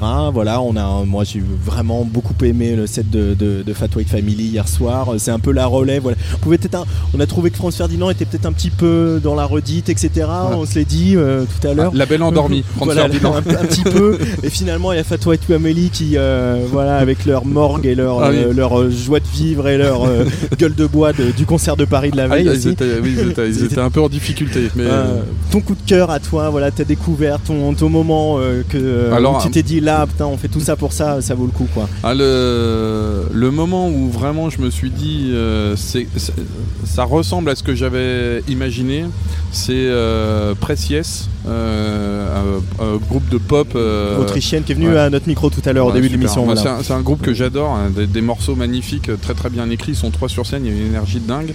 Et, et vraiment quand j'ai programmé ce truc-là, je voulais, je le voyais comme ça, c'est-à-dire avec des gens euh, sunshine, sunshine pop, les gens allongés dans l'herbe, le groupe qui joue, très content d'être là, au milieu de la verdure. Et, et voilà, cet instant s'est passé et on se dit, voilà, là, c'est bien, on a accompli un petit truc.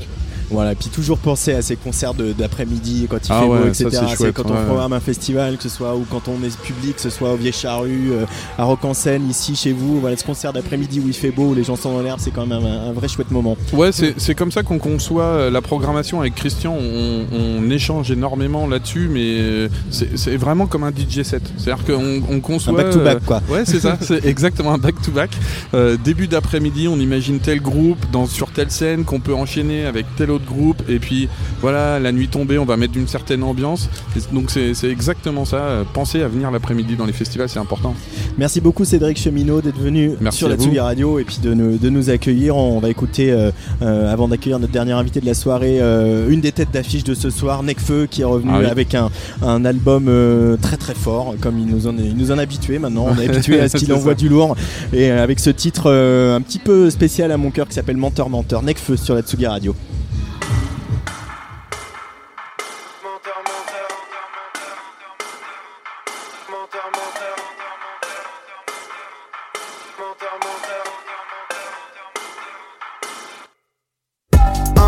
Ils sont pas carrés comme Jim dans Menteur Menteur. Donne leur 10 occasions, ils choisissent lenteur lenteur. Première contre-attaque, je marque, je marque comme Landers Landers. J'ai le sourire 10 au cas dans Hunter Hunter. Hein, Ils sont pas carrés comme Jim dans Menteur Menteur. Donne leur 10 occasions, ils choisissent lenteur lenteur. Bébé, je suis dans le bis, bis dans l'Underlander j'ai le sourire 10 au cas dans Hunter Hunter comme scène Ken pour le prénom, feu pour le nom de scène Double démon comme les Olsen Fumée sort de moi comme Onsen. J'ai rêvé que tu parlais mal C'était chelou comme un lu. On m'avait dit que tu parlais mal Mais t'es sucré comme un lu. Côté secret comme la lune Personne marche sur moi comme la lune. Yeah, raconte pas ta vie Je vais briser ton cœur comme un lu. Yeah, occupe-toi de tes péchés F, TGBT Yeah, si t'es homophobe c'est que tu juges fort ça mais LGBT Yeah, et j'ai t'étais bien embêté. Hier. Je toi des top modèles, y'a R. Mais devant elle, j'ai bugué R. De devant elle, j'ai bégayé hier. Elle est crème comme Nivea. Facile comme niveau 1. Quand c'est fini, elle est facée comme. Elle est facile comme les vases en com. Dou- dou- Doucement, doucement. Ok, t'es douce, mais doucement. Ça fait moins de deux semaines qu'on se connaît. Faut mieux faire doucement dans ce monde. Tu m'as pris pour un cum. Sylpha, tu me feras pas croire que c'est le vin. Ouais, t'es stone comme Silver. La frappe vient du riff comme Sylvain. Hein, Ils sont pas carrés comme Jim dans Menteur, Menteur. Donne leur 10 occasions, ils choisissent lenteur. Première contre-attaque, je marque, je marque comme Landers, Landers. J'ai le sourire d'Isoka dans Hunter, Hunter. Hein, Ils sont pas carrés comme Jim dans Menteur, Menteur. Donne leur 10 occasions, ils choisissent lenteur. Bébé, je suis dans le bis, bis, dans l'Underlander. J'ai le sourire d'Isoka dans Hunter, Hunter. Mon avis sur ta mixtape, euh, XD. T'es pas de mon level, je vais te soulever juste pour les XP. Je vais me refaire comme erreur. J'ai un monstre en moi comme RN. Appuie-toi sur moi si tu veux tracer, je suis comme R1. On start, j'augmente mon stuff et mes stats. Change de stuff, j'appelle mon staff depuis le style et je pars en stunt. Les voir au stade, dans la poche j'ai Sicard comme Simpson. Tous les jours sur le divan comme Simpson. Je suis né OG comme Simpson. Ils m'ont mal jugé comme Simpson. Je veux les faire souffrir comme les meufs que j'aimais. Je veux les voir s'ouvrir comme les prods dans le Gmail. Bébé, tu me fous le seum comme les transports. Tu me fous le seum comme un gros spoil. Je suis au sport, tu veux qu'on se pète? T'auras 11 spots sur ton hotspot, c'est le L1. Ils sont pas carrés comme Jim dans Menteur, Menteur. Donne leur 10 occasions, ils choisissent lenteur, lenteur. Première contre-attaque, je marque, je marque comme Landers, Landers. J'ai le sourire d'Isoka dans Hunter, Hunter. Hein, Ils sont pas carrés comme Jim dans Menteur, Menteur. Donne leur 10 occasions, ils choisissent lenteur, lenteur. Bébé, je suis dans le bis, bis, dans l'Underlander. J'ai le sourire d'Isoka dans Hunter, Hunter. Bébé, je suis dans le bis, bis, dans l'Underlander. On exporte le bis, bis à London, London. Redistribue le bif, bif que l'on me donne, l'on me donne. Tu me connais, moi je suis peace, peace, mais loin de, loin de.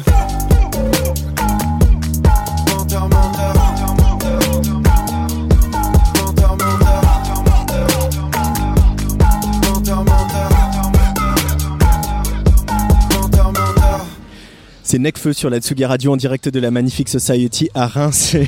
J'accueille ma prochaine invitée qui n'arrive pas à choisir euh, le micro dans lequel elle va parler. C'est. Tigara. Bonjour Tigara. Bonjour, euh, je sais pas lequel Le- le rouge ou le jaune C'est bon, jaune, elle est pareil. Alors jaune c'est un peu mieux avec ta tenue violette je pense Ah, que le rouge. ça marche bien. Ah bah oui c'est important hein, aujourd'hui. Hein.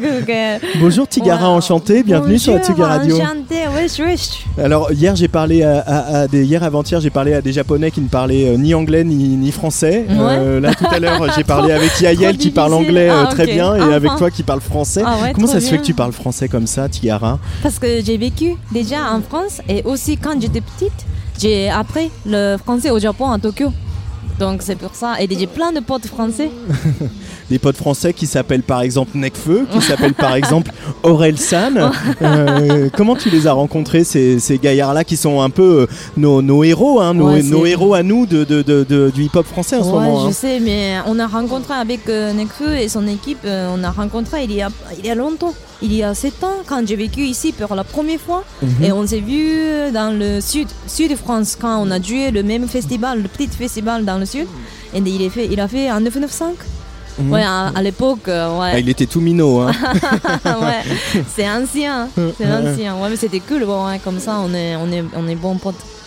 Qu'est-ce qui te parle dans, dans- dans leur musique, toi qui es euh, japonaise, euh, toi qui es euh, rappeuse, mais aussi DJ, mais Ouais, aussi réponds. journaliste télé, etc., Ouais. qui a plein de casquettes, qui a commencé la musique euh, en tombant amoureuse du baile funk et de la musique brésilienne. Ah, t'as vu Ouais, ouais, c'est ça, exact. Mais pour rester sur Nekfeu et Orelsan, qu'est-ce qui te parle à toi dans leur musique et dans leurs textes et dans leur manière de rapper? Mon, ma musique?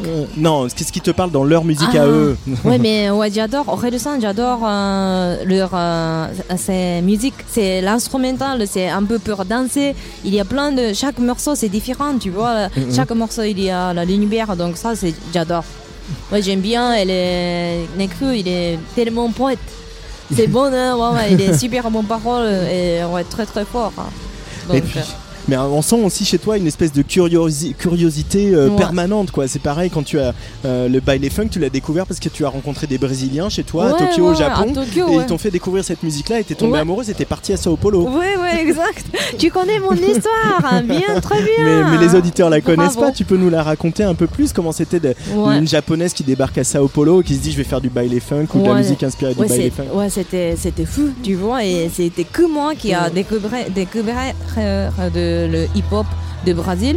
Et peut-être euh, il y a plein de gens qui connaissent pas, mais à Tokyo, au Japon, il y a plein de Brésiliens qui habitent là-bas, et Mhm. aussi au Brésil, il y a plein de Japonais qui habitent là-bas. Comme ça, on a, on est, on est loin, mais un peu proche. et comme ça, il m'a montré et plein de musique du Brésil, bah, samba, bossa nova, et des, un des morceaux était bah, funk, hip-hop du Brésil, et comme ça, c'était gros, gros inspiration pour moi.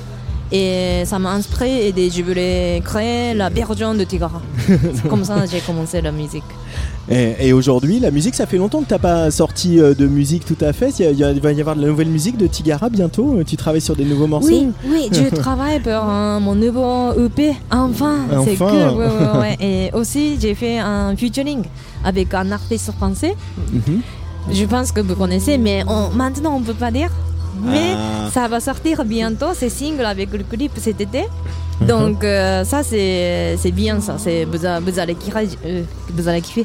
On va kiffer. Ouais, Comment tu jongles avec toutes ces casquettes? Parce que tu es aussi journaliste à la télé japonaise. Qu'est-ce Ouais. que tu fais à la télé japonaise de, de- En fait, c'est pour la télé japonaise, c'est je suis animatrice de. Ouais. E-News, c'est une, une émission américaine. On fait plein d'interviews avec les stars américaines pour les films, pour euh, Red Carpet. On peut dire Red Euh, Carpet en Red français carpet, euh, le tapis carpet. rouge. Ouais, tapis rouge. Et comment tu, comment tu arrives à composer avec tout ça entre musicienne, journaliste, DJ, Ouais. etc. Ouais, c'est une curiosité, Ouais, faut que tu fasses plein de gens, trucs ouais, tout le ouais. temps.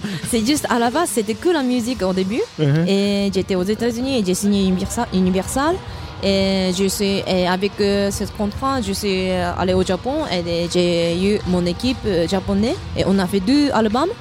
Et après, je, je voulais faire, après deux, deux albums, je voulais faire quelque chose de différent, tu vois. Je voulais faire avoir les projets différents. Donc, euh, et- et on m'a demandé de faire, on m'a offert un, un truc animateur de télé et aussi le Cosmopolitan. C'est- Mhm. J'ai fait le modèle et aussi euh, Chronix. J'ai créé, Des- j'ai créé mon, mon- ma page.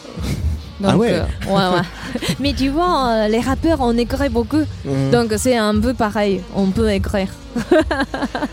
Alors on, va, on va continuer à bavarder, mais je voudrais qu'on écoute un morceau. Tu as, tu as donc repris Mhm. une chanson d'Orelsan. Euh, Mhm. Il y a un clip euh, qu'on peut voir sur YouTube. Oui, c'est Euh, sorti il y a euh, trois jours, il y a deux jours. Ouais, Ouais. voilà. Il y a un clip qui a été tourné à, à Tokyo, j'imagine. Ouais, euh, on ouais, te ouais, voit dans a les rues de Tokyo. en- à Tokyo, ouais, c'était cool, ouais, ouais. Ce morceau qui s'appelle euh, Rêve bizarre, euh, Rêve bizarre, qui est sur le en dernier album de japonais. Relsan où, euh, où, Ouais. euh, il euh, l'interprète avec Damso, le Ouais, belge. ouais. Euh, Qu'est-ce qui te plaît dans cette chanson Rêve bizarre de J'adore euh, la musique et tu vois, le, surtout le flow, c'est bien. Et, mais euh, la partie de Dam- Damso, c'était très très difficile. quand, surtout quand j'ai fait la version japonaise et le marin fou, tu vois, j'ai pensé, ah, je vais le détester, c'est trop difficile, tu vois. Mais à la fin, ça finit bien. Donc ça, c'était bien, ouais, je suis trop content, ouais, je- ouais ça serait cool, vous allez le voir, c'est bien. Bon, bah, on va pas le voir parce que là on est sur une radio, on Ah va ouais, l'écouter ouais, déjà écoutez, et puis euh, pour aller voir le clip après. On écoute tout de suite Tigara sur la Tsugi Radio en direct de Magnifique Society. Tigara qui reprend Orelsan. Mais Tigara qui va reprendre Orelsan, voilà, c'est parti. Ce soir je me minable Pourquoi je me fais si mal J'ai fait des rêves bizarres Où tu changeais le visage J'ai pas de histoires. Je passe plus du par les miroirs. J'ai fait des rêves bizarres Des trucs qui s'expliquent pas 垣根を越えて進めと夕暮れ行くでも崩れでもまだよ進め変な夢覚めて慌てて起きてでもねまだ夢まだまだまだみんなどうでもいいと言うけど今このまま。あなたの意地悪とこのわがまま。見てあげられるのに笑ってあげれるのにこれだけダサいたのに気がついちゃったのハニーわかるでしょ？ねバカなふりしてあげてるの、uh あなたは気づかずに迫る時間。それでもまだ終わらない一番最後に紙吹雪のような悲願。それでも見込みないのこの祈願。で何が一番？What's your 価値観自分から一番一致世界観興味なんてないない。やる気になれない相手にならない。あなたなたはただのボット。ここでもタイムアウト。サメの夢の中ロスト。君のハンコ。君のハンコ。君のハンコ。ロスト。これが物語のラスト。123ええええそそじむめんなブロック。はフェイスマンジフェデヘイザーウッドシャンジェフザージファルベージェスワンバツプリュバンレミホワジフェデヘイ。ザーでも目指すゴール追いかけるボール守り抜くホームなくさないホープ手にしてくこの大金。ここでかかる催眠。誰とまでこのまま配信じゃそれならね。全て解禁どうでもいいことまで見せてリアルに虚しあなたライフの前に。何なる？本当のこと言わずにも僕のことどうでもよくて。せせわわらファミオネラオンスティア憎とめはね在よやっぱりずっともっとまからそうでしょ。いつもそう自分ばかりで。だってみんな計算通りなんでしょ。戦い稼ぐのを言え肌身離さず背中に構える刀彼方に映るこれまでの反省戻れないよあの関係説明できない不思議な縁ぶれない自分は日本から全然全あいつらの助けなんかいらないよ。宣言必要な関係頼りを私だけの感性気にしない。今割りからの判定でもどこでも勝手に断定その人聞こえてくる感性気がつけばねもうみんなが歓迎もうすぐこの話は完成そして迎える幸せな晩成はいはいはい急に落ちてく映画のセット。倒れる僕支えるネット。色が変わり染まるレッド。目が覚め飛び起きるベッド。起きた部屋ずっとそのままやっぱまだ何も変わらぬ様。あの日夢見たベルバラさ何が始まるこっから。薄るビジョン机の上のリボン。この理論わからず自問誰の事情だ？そう。すさじむめんなぶっ壊じむフェイスマン。ジェフェデヘルザウルシャンジェフザ。ジェファンドベルスワバスプルバンレンコア。ジェフェデヘルザ。Pourquoi tu me fais mal? J'ai fait des rêves bizarres Où tu changes de visage J'ai pas de belles histoires Passe plus du balai miroir J'ai fait des rêves bizarres Des trucs qui s'expliquent pas C'est Tigara qui reprend Orelsan sur la Tsugi Radio. Euh, moi, je suis quand même ravi de découvrir que notre euh, notre Aurélien qu'on a, euh, Ouais, la version japonaise, c'est est- drôle, non Bah ouais, est repris par euh, la japonaise euh, Tigara. Quand tu vas voyager comme ça, euh, euh, on n'a pas parlé de Los Angeles où tu as un peu euh, rencontré euh, Diplo notamment, Mhm, Major ouais, Lazer. Euh, que tu ramènes tout ce que tu chopes en- au Brésil, en Californie, à Ouais. Paris, etc. au Ouais. Japon.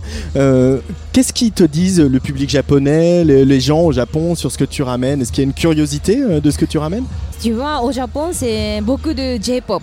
Tu vois, Mhm. les, les gens écoutent, donc euh, je veux un peu faire découvrir des gens, tu vois, de- les nouveaux morceaux, nouveaux musiques, tu vois, un peu le monde, tu Mhm. vois. Donc ça, c'est ce que je veux faire. Et avec ma musique, euh, ils, adorent quand même. Même euh, ils sont frais, un peu nouveaux, tu vois, un peu différents. Donc ça, c'est bien. C'est ce que je veux faire. Et le public est, est réceptif à ça au Japon? Il y a une curiosité aussi du Ouais, public? ouais, en fait, pas beaucoup, beaucoup. C'est pas tout le monde, mais il y a cer- certainement, il y a des gens qui adorent euh, de découvrir le nou- nouveau morceau, nouveau musique. Donc ça, c'est bien. Parce qu'au début de cette émission, on parlait avec euh, Yael, euh, Mhm. le groupe qui, qui va monter sur scène dans, dans quelques minutes ici à Mhm. Reims. Et, et c'est vrai, il nous disait que euh, c'est dur aussi, il faut, de, de- faut aussi sortir le Japon de, de- de parfois les, les stéréotypes dans lesquels on Ouais, l'enferme et dans l'image qu'on a du, Ja- du Japon. Euh, vous êtes euh, un peuple avec euh, des, des différences, des diversités, une curiosité, etc. C'est aussi, tu participes à ce mouvement-là, ça te parle ça? Oui, mais en fait, moi, j'ai un peu de fanbase en France, au Japon. Et comme ça, et il y a des gens qui adorent euh, mon style aussi. Et mais c'est mais ça c'est vrai mais c'est difficile de vraiment faire quelque chose ce qu'on peut faire au Japon le marché c'est très très fermé et aussi c'est pour les japonais c'est difficile de essayer de à l'étranger Mhm. donc ça c'est il faut vraiment avoir le style tu vois il faut vraiment créer euh, le style spécial et différent et cool Mhm. donc ça c'est ce que je, on doit faire C'est la première fois que tu viens ici à Reims à, la- à la Magnifique Society, euh, Mhm. dans ce parc. Euh, Qu'est-ce que tu as pensé quand tu as, as débarqué ici et que tu as vu ce festival qui investit comme ça ce- ce- ce- cet endroit magnifique Ouais, c'est trop cool, c'est très sympa. J'adore, j'adore. Euh, C'est ouais, c'est très très sympa. Avec ils, ils ont le même jeu de, vi- jeu de vidéo. Oui, il y a oui, plein bah de, oui. tu vois, de. Il y, a, il y a le rétro gaming là-bas, là. Ouais, au gaming, c'est comme on, on, on l'appelle Game Center. c'est comme on est revenu Comme au à Japon Akihabara. Tokyo- Akihabara, exact. donc ça c'est très sympa et c'est j'ai pas vu le festival comme ça, tu vois. Donc ça c'est Ça existe spécial, pas ça au. Japon?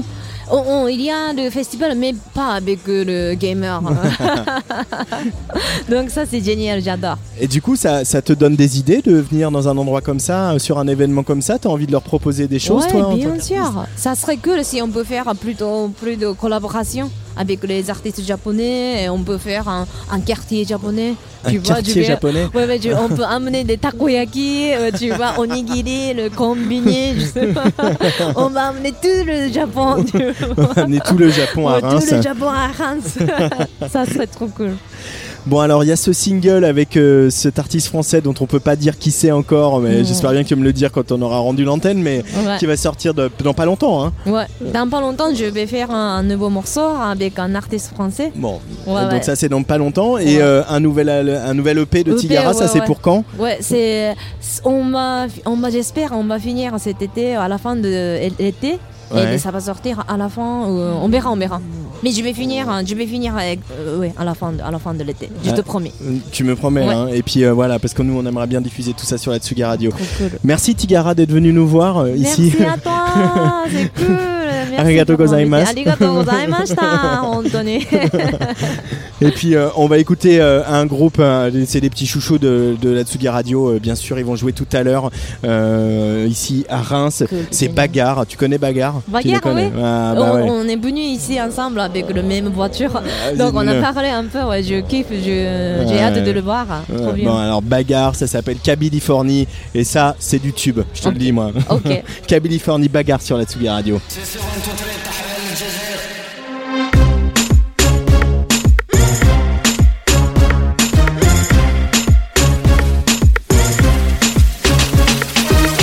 je m'appelle Mousse et je vis ici. On dirait pas comme ça, mais je viens de Californie. Oui, mon daron parle bien français et moi presque anglais. Oui, ma daronne est fière de moi et de la JSK. Je me souviens quand tout petit, l'école terminée, cartable jeté, je monte sur ma porte pour skater tout l'été. Quand ma daronne par la fenêtre me crée Mustapha. Va faire ton sac, chérie, car demain on part doublé.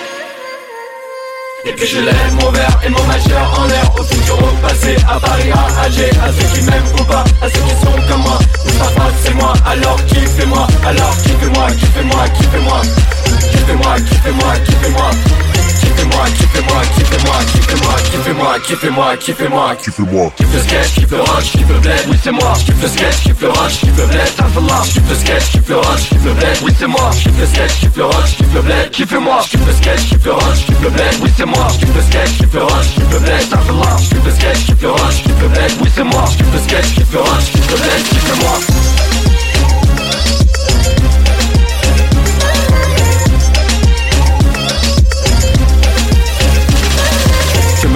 Je m'appelle Mousse, ne sois pas surpris. Undercover comme un rocker, je te raconte ma vie. Je suis un skater, je pars à Belloum et je vis la nuit. Je serai toujours whisky look, koum koum, Californie. C'était Curial Outizé, passant au beurre au chabi. Entre les deux, un lit, Paris, Alger, Tizi. C'était Curial Outizé, passant au beurre au chabi. Comme un que je vis ma vie, Tahel Californie.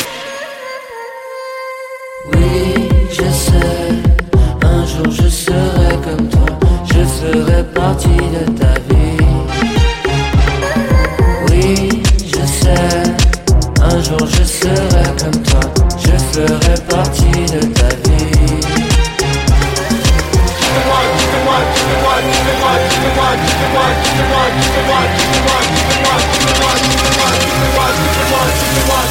l'orange. J'kiffe le skate, j'kiffe l'orage, j'kiffe le blé, oui c'est moi. J'kiffe le skate, j'kiffe l'orage, j'kiffe le blé, ça peut marche. J'kiffe le skate, j'kiffe l'orage, j'kiffe le blé, oui c'est moi. J'kiffe le skate, j'kiffe l'orage, j'kiffe le blé, kiffe moi. J'kiffe le skate, j'kiffe l'orage, j'kiffe le blé, oui c'est moi. J'kiffe le skate, j'kiffe l'orage, j'kiffe le blé, ça peut marche. J'kiffe le skate, j'kiffe l'orage, j'kiffe le blé, oui c'est moi. J'kiffe le skate, j'kiffe l'orage, j'kiffe le blé. J'kiffe le rêve, mon verre et mon majeur en l'air au fond du repassé à Paris à Alger. À ceux qui m'aiment ou pas, à ceux qui sont comme moi. On s'appelle, c'est moi, alors kiffe moi mon verre et mon majeur en l'air au futur, au passé, à Paris, à Alger, qui m'aiment ou pas, à ceux qui sont comme moi. Mustapha c'est moi, alors kiffez-moi, alors kiffez-moi, kiffez-moi, kiffez-moi. Kiffez-moi, kiffez-moi, kiffez-moi. Kiffez-moi, kiffez-moi, kiffez-moi. Kiffez-moi, kiffez-moi, kiffez-moi, kiffez-moi, kiffez-moi. Rockabilly fournit ce petit tube de bagarre euh, qui euh, vont jouer ici à la Magnifique Society à 22h et puis euh, on va courir avec Sarah Stark là pour aller voir le groupe qui a ouvert cette émission. C'était Yael et leur, leur rock électronique inspiré par James Blake.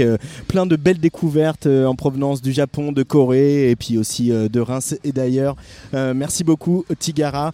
On va se recroiser c'est sûr. Et puis on a hâte de savoir quel est ce rappeur avec lequel elle a euh, euh, récemment. Ça va sortir dans quelques jours. Voilà, on arrive au, terme de, de- ces deux directs ici à la Magnifique Society à Reims. Euh, merci à Sarah Stark qui a réalisé ces deux émissions. Euh, merci à Internet, au dieu Internet qui a fini par bien vouloir nous laisser prendre l'antenne. Merci bien sûr aux équipes de, la Magnifique Society et de la cartonnerie. Delphine Diard, Elodie Mathieu et puis également Cédric Cheminot, le directeur, ainsi que Damien à la com. On a été super bien reçus, mais la soirée n'est pas finie. Je vois euh, plein de, bras en l'air là-bas et de, gens qui sautent euh, devant euh, la scène Central Park. On va aller faire pareil, le temps de, ranger les micros, de plier les câbles. Je vous laisse bien sûr sur la Tsugi Radio pour la soirée du samedi soir. Qu'est-ce qu'il y a le samedi soir à la Tsugi Radio? Eh bien, le Tsugi podcast hebdomadaire. Ça sera à 22h. Il est signé de Jazz Show. Jazz Show, bien sûr, la moitié de Simian Mobile Disco. Et pour se quitter, tout à fait, on en a parlé plusieurs fois dans ces émissions. Je voulais vous laisser avec une autre artiste japonaise, Zombie Cheng, et un extrait de son dernier album en date qui s'appelle We Should Kiss. Et ben pourquoi pas, embrassons-nous. Zombie Cheng sur la Tsugi Radio. Allez, bye bye.